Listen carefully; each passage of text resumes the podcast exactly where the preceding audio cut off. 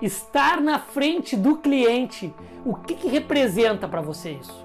Dá pausa no vídeo agora e pensa, o que, que representa para mim quando eu estou na frente do cliente? Foi fácil vir até aqui? E nessa reflexão do que, que representa para ti, eu quero te dizer algumas coisas fundamentais e essenciais que vivemos nos últimos anos.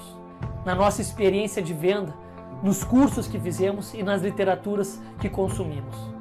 Primeiro de tudo, como sempre foi dito, o meu objetivo. Qual é o meu business? O que, que eu vendo? O que, que eu represento? O que, que eu estou fazendo aqui?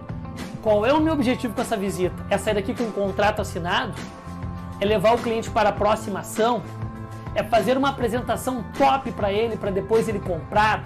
Qual é o meu objetivo? Você não pode entrar na frente de um cliente sem saber o que você quer fazer e aonde você quer chegar e como você quer chegar. Isso parece básico, só que muitos vendedores com boas técnicas, com bom conhecimento, se esforçam, batalham, dedicam tempo, ligação, caminhada, porta a porta, WhatsApp e chega na frente do cliente e não faz uma boa apresentação porque não tinha um objetivo. Então, meu amigo e minha amiga, você que está assistindo, eu volto com isso hoje aqui. O teu objetivo é fundamental.